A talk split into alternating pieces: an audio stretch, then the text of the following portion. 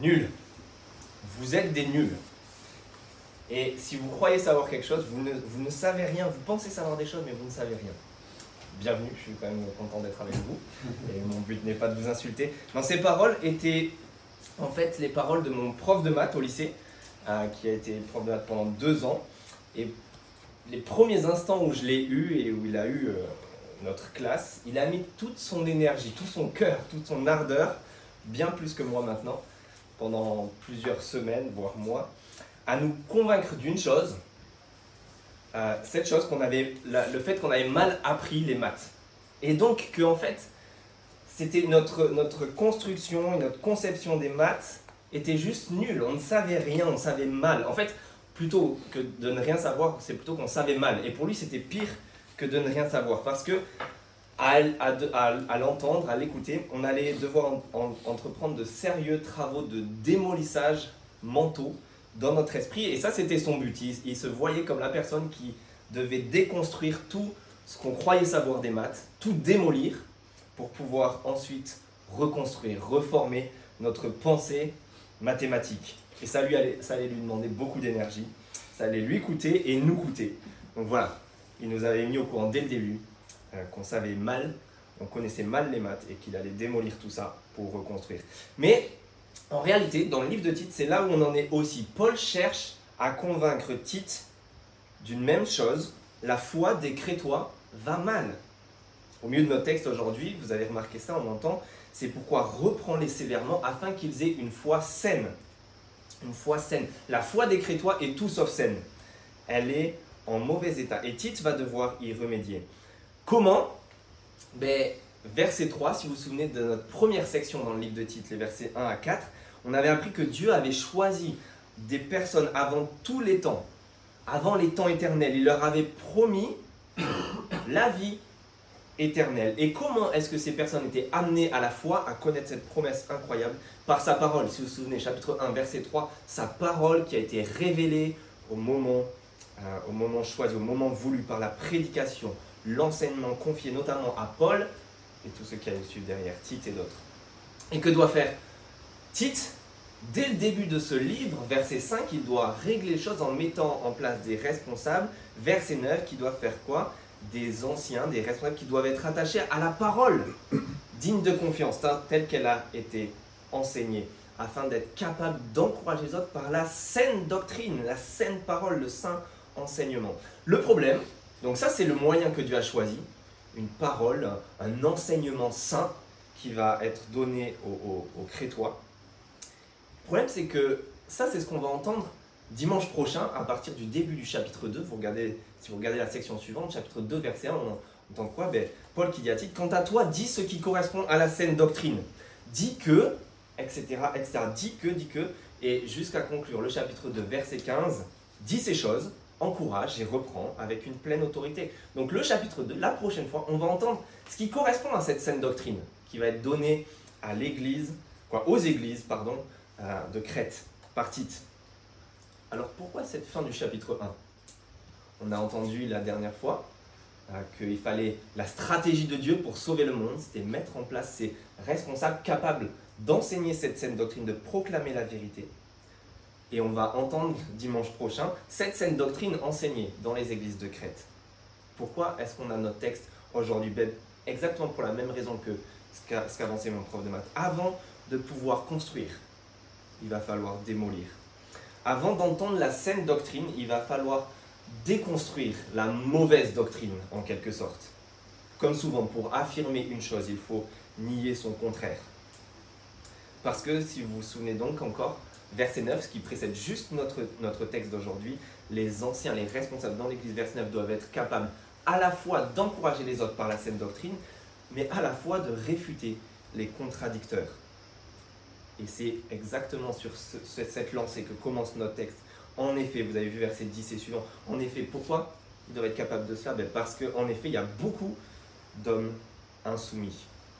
Et donc Tite, et pas seulement Tite, Tite en fait, mais les anciens établis, les responsables établis dans chaque église sont appelés à déconstruire le mauvais enseignement, à démolir avant de reconstruire. Et donc, aujourd'hui, accrochez vos ceintures, c'est ce qui va nous arriver. On va juste démolir aujourd'hui et je vous propose de le faire en regardant trois choses à partir de ce texte. Euh, on va regarder les faux enseignants, les, faux enseignements et puis la fausse foi. Et les faux enseignants, on commence par ça parce que, on l'a dit, vous avez vu verset 10, il y en a beaucoup, il y a beaucoup d'hommes insoumis. Et puis, en plus d'y en avoir beaucoup, ils parlent beaucoup. Il y a beaucoup d'hommes insoumis, vous avez vu des discoureurs. Il y en a beaucoup et ils parlent beaucoup sur Internet, dans nos églises, dans le monde chrétien. Ils sont légions, sans être alarmiste à l'excès, mais c'est le cas. Et c'est pourquoi la stratégie de Dieu, Will nous le rappeler, la stratégie de Dieu pour sauver le monde dans ce livre de titre, c'est de, de mettre des églises locales et dans ces églises locales de bons responsables capables de pratiquer et de proclamer la vérité. Parce qu'ici, il y a beaucoup d'hommes insoumis.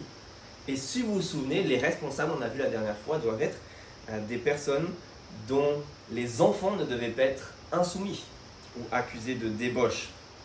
Tout cela parce que le responsable dans l'Église est un intendant de la famille de Dieu. Il, s'occupe, il prend soin de la famille de Dieu. Et donc sa propre famille est un bon indicateur, on avait vu, pour voir s'il va être capable de prendre soin de la famille de Dieu. S'il arrive à tenir ses enfants dans la soumission, il y arrivera peut-être, probablement, dans l'Église pour faire face à ces hommes qu'on vient de voir là, beaucoup d'hommes insoumis. Voilà pourquoi la stratégie de Dieu pour sauver le monde est de mettre des bons responsables, mais des bons responsables qui pratiquent et proclament la vérité. À l'inverse de ces faux enseignants qu'on va voir maintenant, qui eux font tout l'inverse. Ils ne pratiquent pas ni ne proclament la vérité. Ils ne pratiquent ni ne proclament la vérité. Vous voyez même, ce sont des discoureurs creux et trompeurs. Ils ne proclament pas la vérité. Le fait, et si on, regarde ces faux enseignants, euh, le fait qu'ils ne pratiquent ni ne proclament la vérité se voit, je pense, à trois choses qu'on va, on va essayer de voir rapidement. Leur identité, leur activité et leurs intérêts. Parce que leur intérêt, leur, pardon, leurs leur identité, pour commencer, on l'a dit, sont tout d'abord insoumis. L'inverse de ces enfants des, des, responsables, des responsables de l'Église. En fait, si ça peut être des personnes qui, qui vont faire preuve d'insoumission, remettre en question l'autorité, même dans l'Église euh, locale, remettre en question l'autorité des, des responsables, peut-être même le fait qu'il y ait des responsables, des personnes qui vont critiquer, toujours tout remettre en question, etc. Euh, et ou, faire des histoires à longueur de journée, c'est plutôt ici des gens insoumis vis-à-vis de Dieu. Ce pas des responsables directement, ce sont des gens qui sont insoumis vis-à-vis de Dieu. Ils ne veulent pas s'accorder à sa vérité, à lui. Ça va s'accorder avec ce qui est dit à la fin de notre passage, verset 16. Ils sont rebelles. Ils sont rebelles à Dieu. Ils ne veulent pas se soumettre à ce Dieu-là. Mais ce n'est pas pour autant que ces gens sont des personnes qui sont en train de lever le poing vers le ciel, qui paraissent de prime abord des gens qui sont rebelles vis-à-vis de Dieu de manière complètement flagrante. Non, vous avez vu, ce sont des discoureurs, creux et trompeurs, des beaux parleurs, des gens séduisants. Et, et dans toute la Bible, en commençant par Satan dans le jardin d'Éden en Genèse 3 et dans toute l'histoire qui a suivi, il y a eu des beaux parleurs, séduisants, des bons orateurs. Hitler était l'un d'eux, un bon orateur qui a séduit des foules. Pour nous, c'est facile avec le recul euh, de voir que ça semble grossier, mais il a séduit un, nombre incalculable de personnes. Alors, Hitler semble grossier pour nous, mais les gens dont il est question ici en titre, c'est des gens qui présentent bien, qui paraissent bien, qui semblent tout à fait respectables dans leur discours même et séduisants dans le domaine religieux. On pourrait dire que ce n'est pas le cas pour, Hitler, mais vous avez vu verset 10, il y a beaucoup d'hommes insoumis, des discours creux et trompeurs, surtout parmi les circoncis, c'est-à-dire les juifs, euh, les religieux de l'époque, les gens de la meilleure branche, de la meilleure, euh, du meilleur milieu. Et avant de traiter Paul, ici, qui écrit d'antisémite, hein, on peut se souvenir qu'il était très, très certainement, je pense, après Jésus-Christ, le plus grand juif et le plus grand expert du judaïsme que la terre est portée. Et justement, il sait c'est pour ça qu'il sait que ça peut donner des gens identitairement extrémistes, qui semblent radicaux, qui semblent bien, qui semblent purs, qui reviennent à la source, à la loi, au détail, à la minutie, et qui sont en fait, Paul le voit, des légalistes. et sous les apparences de gens radicaux, bien, qui semblent en fait euh, être des bonnes personnes, ce sont des discours creux et trompeurs qui militent pour des détails et qui reviennent surtout à la loi et qui insistent peut-être sur des détails ou des choses qui n'ont plus lieu d'être maintenant que Jésus-Christ est venu.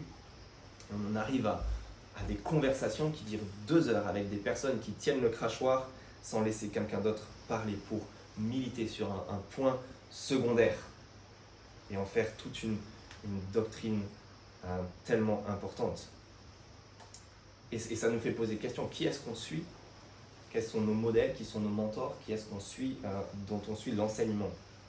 Et est-ce que ce sont des gens de confiance? Mais mis à part leur identité, des apparences qui semblent dans les apparences euh, bonnes, il y a leur activité on va, on va arriver à, voir un petit peu ce qu'il faut déconstruire. Mais leur activité, elle est désastreuse. Vous avez vu, verset 11, ils bouleversent des familles entières.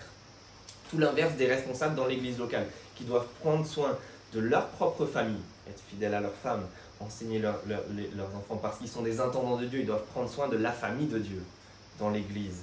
Ces faux enseignants, eux, bouleversent des familles entières. Alors oui, il faut, se le dire, parfois le, coût de la foi chrétienne de suivre Jésus-Christ a, des répercussions et un coût, même dans la famille biologique. Ça arrive.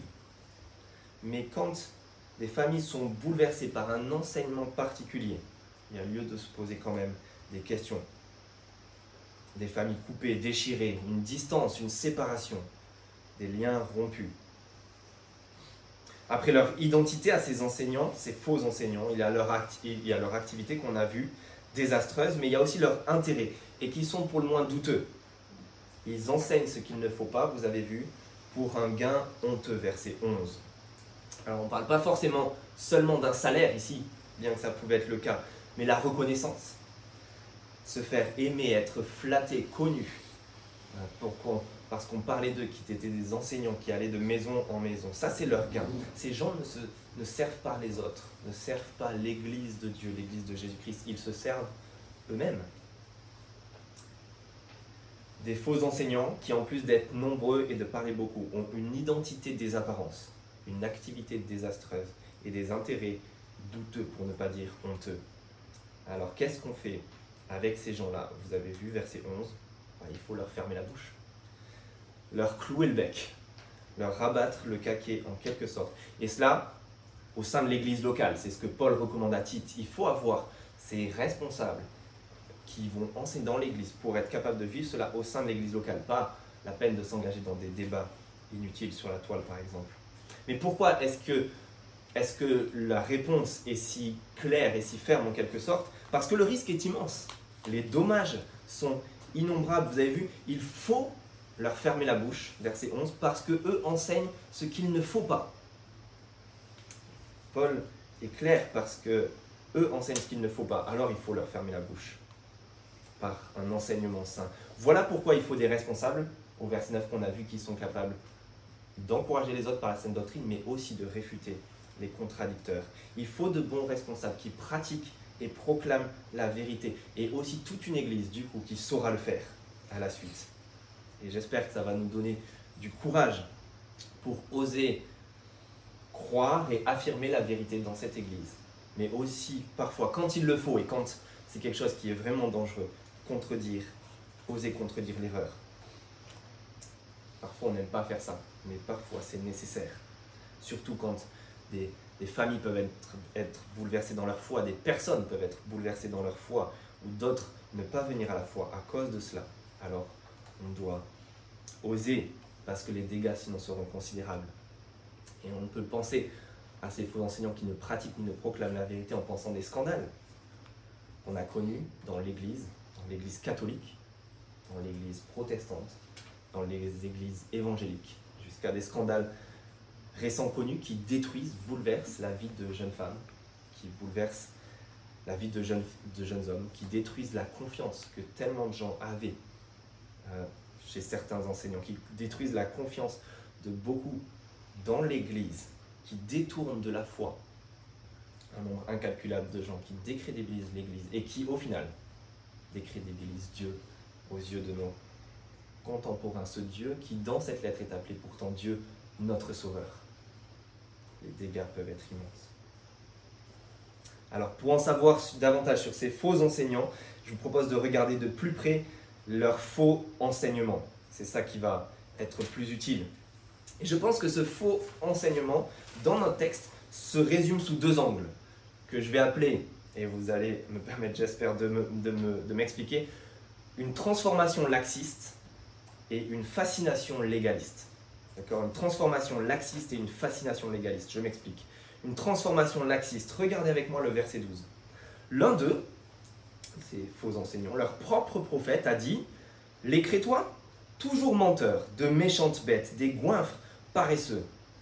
Ce témoignage est bien vrai, rajoute Paul. Verset 13. Paul cite ici apparemment un auteur crétois du 6e siècle avant Jésus-Christ, Épiménide, euh, et semble lui donner du crédit. Lui, ce témoignage est bien vrai, dit Paul au verset 13. Et je pense qu'il y a deux manières, euh, deux manières que parfois on peut le comprendre ou qu'on entend euh, sur ce passage, qui sont deux, je pense, deux fausses pistes et, il y a une voie un peu entre les deux. On pourrait se dire, tiens, Paul donne du crédit à ce que dit cet auteur et s'accorde avec lui sur le constat fait il, dit, effectivement, ce témoignage est bien vrai, les Crétois sont comme cela. Toujours menteurs, méchants bêtes, goinfres paresseux. Paul dit oui, oui, complètement raison. Le problème, c'est que euh, Paul commence en disant l'un d'eux, il désigne quelqu'un qui fait partie des faux enseignants et semble désigner ici et dénoncer un faux enseignement. Alors on pourrait, comme j'ai pensé euh, tout un temps, qui dénonce simplement un faux enseignement, il dit l'un d'eux dit cela, et finit en disant ce témoignage bien vrai comme pour dire c'est bien vrai que des personnes osent dire ça des Crétois. Voyez? Sauf que en réalité, Paul est un peu subtil là. Il dit l'un d'eux, il, nomme en nommant cette personne un prophète, il dit leur propre prophète, alors que c'est un auteur crétois, mais il nomme de prophète. Et en terminant avec cette phrase technique, ce témoignage est bien vrai, il semble donner du crédit comme, comme dans l'Ancien Testament, on cherchait à voir si quelqu'un était un vrai prophète ou un faux prophète son témoignage est bien vrai, comme s'il semblait être un vrai prophète. Donc, que c'était une vraie prophétie, la parole qu'il donne est bien vraie. C'est compliqué. Et puis, en plus, à la fin de notre texte, on a vu que Paul parle bien du problème des mauvaises œuvres chez les Crétois à la fin, incapables de bonnes œuvres. Et donc, on se dirait, est-ce que, est que juste donc il donne du crédit? Et je pense que la solution est, est, en fait de voir ce que Paul fait comme ce qui est appelé et ce qui a été beaucoup pratiquer le paradoxe du menteur. Si je vous dis je mens toujours, est-ce que je dis la vérité? Et c'est exactement ce qui se passe avec cette euh, citation-là. Je mens toujours. Est-ce que je dis la vérité? Si vous me dites oui, tu dis la vérité, alors c'est censé être problématique puisque je mens toujours. Je suis censé dire un mensonge. Si vous dites ben, c'est un mensonge, ça veut dire que ma phrase était une vérité, donc je ne mens pas toujours puisque je dis la vérité. Vous voyez, c'est un paradoxe Pourquoi Paul fait cela? Je pense que c'est ce que Paul fait en citant leur propre prophète, un auteur crétois. Il dit Quelqu'un qui est crétois dit Les crétois, toujours menteurs. Et Paul dit C'est bien vrai. Ça s'annule. Pourquoi est-ce qu'il fait cela? Il l'utilise avec ironie, je pense. Euh, il prend cette citation qui était connue d'Épiménide, mais qui, était reprise par les Crétois. En fait, apparemment, à cette époque, euh, dans, l'Antiquité, en Crète, on était fiers de cela. On, reprenait cette citation d'Épiménide, mais bien d'autres, les Crétois se targuaient d'être ces gens débauchés, d'être ces menteurs. C'était une fierté nationale pour eux. Oui, il nous l'a rappelé, mais la, Crète était connue pour être ce lieu débauché au premier siècle. On ne faisait pas grand cas du, mensonge. Le vol était plutôt honoré, tenu en haute estime. Ils avaient une fierté de leur identité, un, repère de pirates, on avait vu même un peu comme les Français diraient avec fierté les Français. On est des gros râleurs. La France, insoumise. Contrairement à ce texte. Donc, on, prend une fierté nationale pour les Crétois. Donc, ce que fait Paul en faisant ce, paradoxe, je pense, c'est qu'il dénonce, il dit que c'est bien vrai, les, Crétois vivent comme des débauchés, mais qu'il est faux de, de vouloir l'assumer comme si c'était une fatalité. Il est en train de dénoncer, je pense, le fait de l'assumer comme une fatalité, que les Crétois en font une fierté. Cette identité qui s'était infiltrée jusque dans l'Église et qui cautionne le péché. Nous, on est comme ça. C'est comme ça, on est Crétois. Et ça nous fait réfléchir, je pense, à nous aujourd'hui. Tout ce qui nous donne la possibilité de cautionner, le, péché. Et si on regarde cette, cette citation, à part le fait d'être toujours menteur, toute la suite est moralement douteuse, vous avez vu, centré sur soi. Ce sont de, méchantes bêtes, des goinfres paresseux, c'est centré sur, c'est égocentrique, mais de l'ordre de l'instinct animal, de, archaïque, des besoins, etc. Et on peut, se penser on peut penser à tout ce qui nous, nous donne des raisons de cautionner le péché dans notre identité.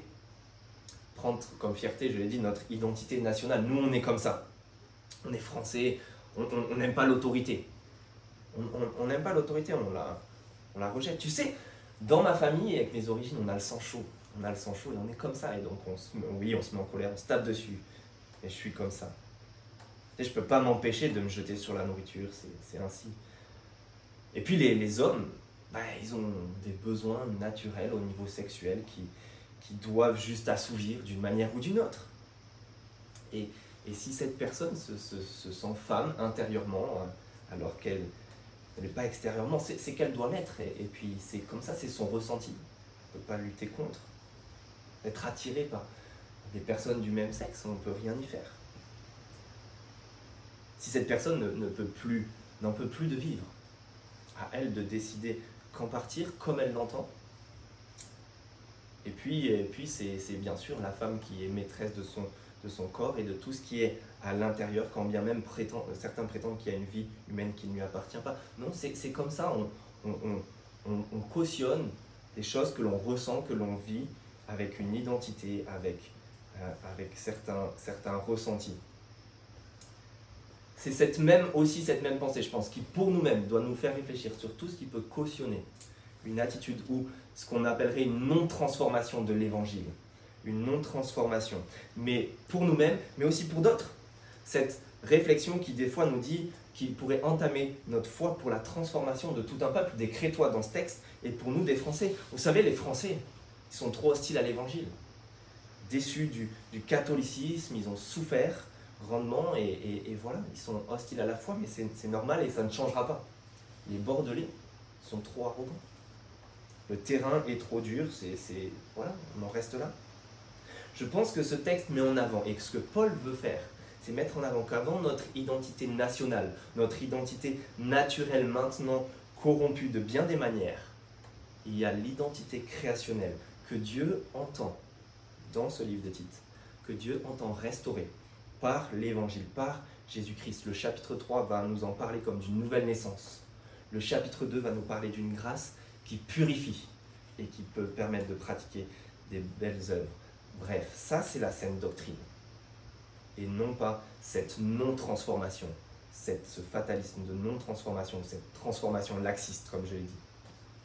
Et donc il y a d'un côté, dans ce faux enseignement, je pense, cette transformation laxiste, et de l'autre côté, la fascination légaliste, qui est un, autre symptôme du même mal. Parce que qu'est-ce que tu fais quand ta transformation intérieure semble impossible ou non voulue? Ah, je suis pas, c'est pas possible que je change, je suis comme ça, je suis comme ça, et voilà. Eh bien on s'attache à la transformation extérieure, à ce qui nous donne l'impression, une impression de pureté, de sainteté, au moins en apparence. C'est ce que sont, verset 14, vous avez vu, ces fables juives. Ils s'attachent à des fables juives et à des commandements émis par des hommes. Ces, fables juives et ces commandements émis par des hommes sont associés avec à ces, faux enseignants, vous savez qu'il y en a beaucoup qui sont surtout parmi les circoncis. Et avec toute la question des derniers versets qui concernent la pureté rituelle, la pureté et la souillure. En effet, ici, verset 14, ils ne doivent pas s'attacher à ces fables juives. Tandis que les responsables d'église, la semaine dernière, devaient être attachés à la parole digne de confiance telle qu'elle a été enseignée, telle que cette parole a été révélée par la prédication confiée aux apôtres, par leur révélation avec la venue de Jésus-Christ, la vérité qui est en Jésus-Christ dans l'Évangile. Autrement dit, ces fables juives, ces commandements émis par des hommes sont mis en opposition avec l'enseignement de l'Évangile qui vient avec la venue de Jésus-Christ, la parole révélée. C'est des commandements émis par des hommes d'ailleurs qui s'opposent, en ce qu'on va voir au chapitre 2, la grâce de Dieu.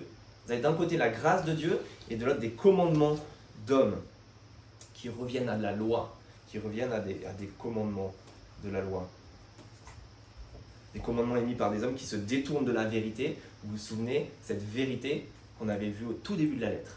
Paul est prédicateur et apôtre pour la foi de ceux qui sont appelés, pour la connaissance de la vérité qui conduit à la piété, qui conduit à la transformation dans la vie, à une nouvelle vie. Et la fin de la lettre, je le dis juste déjà maintenant ici, parce que c'est compliqué de savoir ce que sont ces fables juives, mais la fin de la lettre, avec tout ce qu'on vient de voir ici, va dans le même sens. La fin de la lettre parle de choses qu'il faut éviter, qui relie ces fables juives à des spéculations, des généalogies, des discussions relatives à la loi de Moïse. D'accord? Autrement dit, il s'agit d'un légalisme, d'un retour à la loi de Moïse d'une manière ou d'une autre, d'une fascination liée à cette loi de Moïse, au judaïsme mis en opposition avec la vérité maintenant révélée dans l'Évangile par Jésus-Christ, qui vient accomplir toute la loi, tout l'enseignement jusqu'ici, qui accomplit, qui est le dépassement ultime du judaïsme et qui le dépasse. Et je pense que cette même fascination peut exister à toute époque, encore aujourd'hui, comme s'il y avait quelque chose de plus. On a beau être chrétien, mais il y a quelque chose de plus. Si on observe certaines choses liées à la loi, aux fêtes juives, à un régime alimentaire même de la loi ou à la recherche de la terre promise, que ce soit des croisades euh, pour dans la chrétienté il fut un temps, ou, tout un courant qui pense qu'il faudrait euh, soutenir euh, les juifs pour retourner dans leur terre, ou, venir financer la reconstruction du temple. La fascination à voir des, dates, des événements géopolitiques, à soutenir certaines choses d'une façon, d'une manière qui compromet l'enseignement de Jésus-Christ et la réalité maintenant de la nouvelle alliance qui nécessite la repentance de tous, des juifs comme des non-juifs, pour tous la conversion à Christ, où tout le monde est mis au même rang. Cette fascination légaliste existe encore aujourd'hui, je pense. Elle existe dans le, la chrétienté, dans l'histoire, quand le salut par la grâce, qu'on va voir dans cette œuvre de titre, par le simple moyen de la foi, de la confiance, devient un salut par les œuvres, par des commandements émis par des hommes, par des rituels à suivre, par des sacrements qu'on doit suivre, qui vont nous purifier petit à petit, au lieu de croire que c'est une grâce qui nous est donnée par Dieu, gratuitement une fois pour tous. C'est ce qui apparaît même, ce glissement apparaît aussi, pas seulement dans le salut par les œuvres, comme on peut le croire dans la, doctrine officielle de l'Église catholique, mais même dans le monde évangélique. J'ai été surpris il y a quelques années de lire euh, dans sa parole pour aujourd'hui des phrases très claires qui disent Bien que nous soyons sauvés par grâce dans le salut, ça c'est le salut. Mais par contre, la bénédiction dans la vie s'obtient par l'obéissance au commandement en citant la loi, le Deutéronome. Et si on obéit à ces commandements, alors là nous aurons la bénédiction. C'est parfois ce qu'on promet, ce qu'on annonce quand on promet la bénédiction, la guérison, la prospérité, le bonheur, une vie qui va bien. Si tu règles ta vie, si tu obéis à Dieu, si tu suis telle ou telle chose, tel ou tel commandement, alors tu seras béni en retour. Ce glissement peut être subtil parfois, mais être observé. Regardez comment il nous faudrait réagir, versets 13 et 14. C'est pourquoi reprends-les sévèrement, afin qu'ils aient une foi saine et qu'ils ne s'attachent pas à ces fables juives émis par des, et des commandements pardon, émis par des hommes qui se détournent de la vérité. La réaction est radicale. Reprends-les sévèrement. Pas croire qu'il faudrait reprendre sous forme de violence physique, c'est plutôt dans l'enseignement, ça se voit parce qu'il faut les reprendre pour qu'ils ne s'attachent pas à ces fables, à ces commandements. Il faut donc essayer de tout notre cœur de, de détacher, de détourner de tout enseignement, de se détourner et de détourner les autres, de tout enseignement qui détourne lui-même de la vérité. Parfois ce n'est pas flagrant. Un courant subtil, une voiture qui se détourne lentement de la voie et qui se dirige vers le vide. Il faut reprendre pour sauver, pour revenir à la saine doctrine, celle qui est de Dieu notre Sauveur et qui sauve la vie. Voilà pourquoi la radicalité de ces commandements de Paul à Tite. Fermer la bouche aux faux enseignants, reprendre et, revenir à la vérité en détournant de ces faux enseignements. Ça, ça va être le coup de massue nécessaire dans le mur mal bâti de la foi des Crétois. Le coup de hache à la racine de leurs faux enseignements qui fait tout pousser de travers pour qu'on puisse repousser droit. Et finalement, après avoir vu les faux enseignants, les faux enseignements, euh, et qui se résumaient avec cette, ces, deux symptômes du même mal, la transformation laxiste et la fascination légaliste, qui est une façon de croire que l'évangile ne va pas nous transformer de l'intérieur. Eh bien, il y a la fausse foi. Et c'est ce qu'on observe. On observe le résultat de tout cela, en fait, qui est la fausse foi dans nos derniers versets. Versets 15 euh, et suivant, versets 15 et 16. Vous avez vu? Il y a une différence radicale entre deux groupes qui est faite. Verset 15. Tout est pur pour ceux qui sont purs, mais rien n'est pur pour ceux qui sont souillés et incrédules. C'est noir ou blanc. Et Paul en rajoute une couche, bien plus leur intelligence et leur conscience sont souillées. Pardon. Alors quel est le critère déterminant entre ces deux groupes? Donc on a parlé, vous avez sûrement remarqué, on a le langage de la pureté. Pur, impur, souillure. Ils sont souillés, leur intelligence, leur conscience sont souillées. Au milieu de tout cela, un mot, un seul mot dénote qui sort du lot. Incroyant, ceux qui sont sans foi. C'est le critère déterminant, la, la foi. Et plus, plus précisément, verset 16, vous avez vu, ils prétendent connaître Dieu, mais ils le renient par leur manière d'agir. Donc le critère déterminant, c'est la foi, mais plutôt la fausse foi, parce que ces gens prétendent connaître Dieu. Donc il y a une opposition entre la fausse foi et la foi authentique la foi apparente et la foi authentique. Et en employant encore le langage de la pureté et de la souillure, Paul désigne les circoncis, dont il a parlé dans la première partie, les enseignements qui sont des fables juives, dont il a parlé dans la seconde, ce retour légaliste au commandement de la loi, des personnes qui faisaient apparemment promotion de la débauche tout en observant une pureté rituelle. Mais quel est le produit fini de cette fausse foi, de cette foi des apparences? Ben, Verset 16, ils sont abominables rebelles et incompétents pour la moindre œuvre bonne. En fait, c'est ironique parce que les termes sont reliés justement à des termes techniques utilisés dans la loi juive, dans le Deutéronome. Si vous pensez à abominable, on ne va pas faire le tour, mais abominable, c'était les personnes vouées à la destruction et au jugement de Dieu dans le langage de la loi, les, abominations. Ces gens, alors qu'ils observent des commandements et une pureté rituelle, sont en réalité abominables. On en vient au dernier maillon de la chaîne ici dans ce, dans ce livre de titre, dans toute cette introduction qui va nous aider pour les deux chapitres qui suivent, dans ce livre de titre, qu'est-ce qu'on a? Le but, avec ses responsables, avec la venue de titre qui établit des bons responsables qui pratiquent et proclament la vérité, c'est de mettre une foi saine, comme on l'a vu dans notre texte. Pour avoir une foi saine dans l'Église, pour une Église saine, il faut une foi saine. Et comment se passe cette foi saine? Ben, C'est une saine doctrine qui mène à des œuvres saines. Vous avez vu, ici, ils sont incapables d'œuvres bonnes. Ou si vous voulez le dire autrement, une bonne nouvelle qui produit des œuvres bonnes. Il y a un lien indissoluble entre notre identité, entre l'identité et les actes, entre l'intérieur et l'extérieur. Pour employer des termes techniques, entre la justification donnée par Dieu, qui est imputée, qui est comptée, on est juste, totalement pur, et celle qui est appliquée à notre vie, qui est pratiquée. La justification, on est totalement juste, totalement pur, de sorte que les œuvres deviennent pures et deviennent bonnes. La saine doctrine produit des œuvres saines. La bonne nouvelle produit des œuvres bonnes. C'est indissoluble. Il n'y a pas de bonnes nouvelles sans bonnes œuvres. Et il n'y a pas de bonnes nouvelles, euh, et de bonnes œuvres, pardon, sans bonnes nouvelles. Mais c'est dans cet ordre. La bonne nouvelle, la saine doctrine qui produit des œuvres saines, et pas l'inverse. Ce ne sont pas des œuvres de pratiquer des bonnes œuvres qui vont changer l'intérieur, qui va, qui va amener à la bonne nouvelle. Pour comprendre ce lien-là, on peut prendre le principe euh, de l'arbre ou de l'étiquette. Le principe de l'arbre, c'est celui de Jésus. Ces paroles qui disent on reconnaît un arbre à son fruit. On ne va pas trouver des chardons et des épines sur un arbre fruitier. Et on ne va pas trouver des fruits sur un buisson d'épines. C'est très simple. La nature de l'arbre détermine le fruit qu'il porte. Et c'est dans ce sens-là que ça marche c'est pas en, changeant l'extérieur que ça va changer la nature de l'arbre. C'est un principe très simple. Et pourquoi je parle de l'étiquette? Ben Parce qu'on peut réfléchir à l'inverse.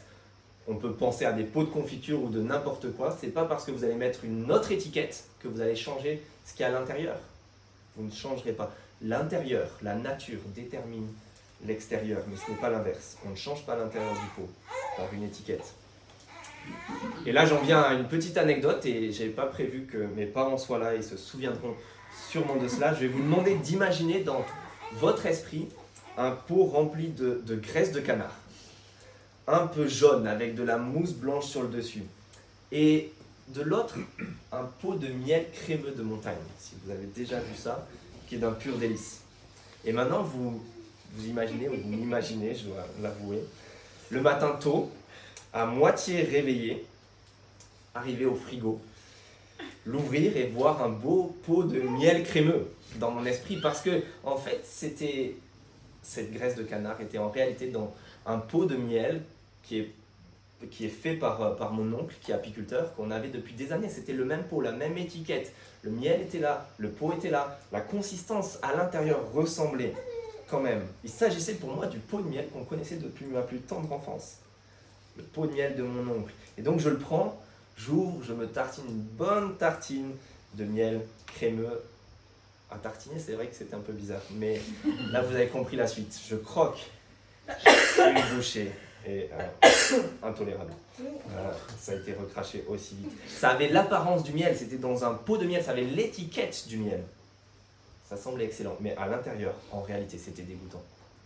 C'était rien d'autre que de la graisse de canard. Cette fausse, foi est la même chose. Elle en a l'apparence, elle en a l'étiquette. Elle donne une impression de pureté, mais c'est une fausse foi parce que l'intérieur n'est pas changé. Encore une fois, la fausse foi essaie de se purifier par tous les moyens extérieurement, prétendre connaître, prétend connaître Dieu, mais pêche intérieurement. Elle faillit dans sa transformation, elle n'est pas véritablement changée de l'intérieur. C'est un légalisme apparent, mais un laxisme en profondeur on se protège des mauvais, on pense être pas trop mal, on suit nos traditions, certaines règles, on fait nos BA, nos, bonnes actions, on remplit la balance, on fait pénitence, on ira peut-être au purgatoire au pire, etc., etc. Vous m'avez compris. Mais en réalité, dans la vie, si le changement et si la grâce de Dieu ne transforme pas l'intérieur, il s'agit simplement d'une fausse foi. Dieu ne se laissera pas berner. Alors ne nous faisons pas voir par cette foi qui en a que l'apparence. En conclusion, les amis, aujourd'hui, je pense qu'on a juste démoli des choses. Et c'est peut-être pas fini, et ça peut remuer. Je me souviens de, de euh, Myriam, mon épouse, quelques temps après être arrivée dans notre ancienne église, euh, peut-être un an après s'être arrêtée et avoir discuté, euh, je sais pas, peut-être une heure dans la voiture, c'est ça souvent, et qui me disait, perturbée, chamboulée, mais en même temps reconnaissante, reconnaissante elle me disait, j'ai l'impression que tout s'effondre. J'ai l'impression que tout, dans ma conception jusqu'à maintenant de la foi et la vie chrétienne, est en train d'être démoli, détruit, tout s'effondre. Mais, mais j'ai l'impression que je dois faire ça et que, que ça repart de la base pour repartir sur de bonnes bases et reconstruire sur du solide. Et je pense qu'on a été reconnaissant de voir ça dans nos vies, à tous les deux. Alors, les amis, aujourd'hui, on a démoli. Et peut-être que parfois, il faudra le faire, de voir ce qui correspond aux faux enseignants, aux faux enseignements, à la fausse foi, pour pouvoir dès la semaine prochaine reconstruire sur du solide. On sera prêt dès la semaine prochaine, j'espère, à entendre la saine doctrine pour avoir une foi saine qui produit des œuvres saines. Et cela par la grâce de Dieu qui transforme. Je vous propose de, de prier.